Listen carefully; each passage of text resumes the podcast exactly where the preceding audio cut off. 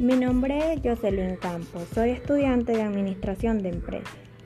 Para empezar, debemos de saber que la ética moral estudia los principios que debe regir la conducta humana. Se puede decir que en este sentido es una teorización de la moral, que incluso ayuda a definir criterios propios sobre lo que ocurre a nuestro alrededor.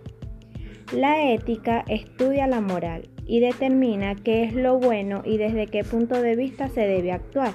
Es decir, esta es la teoría o la ciencia del comportamiento. Valores. Estos se refieren a las necesidades humanas y representan ideas, sueños y aspiraciones con una importancia independiente en las circunstancias. Los valores son los principios, virtudes o cualidades que caracterizan a una persona y que nos permiten orientar nuestro comportamiento. En fin, son aquellas creencias fundamentales que nos ayudan a elegir unas cosas en lugar de otras. Juicio moral. Es un acto mental que permite diferenciar entre lo correcto o incorrecto son aquellas opiniones que estima si algo es bueno o malo, desde un punto de vista de valores morales. Este comprende tres elementos, como lo es el objeto, las circunstancias y la intención. Principio ético. Son declaraciones propias del ser humano que apoyan su necesidad de desarrollo y felicidad.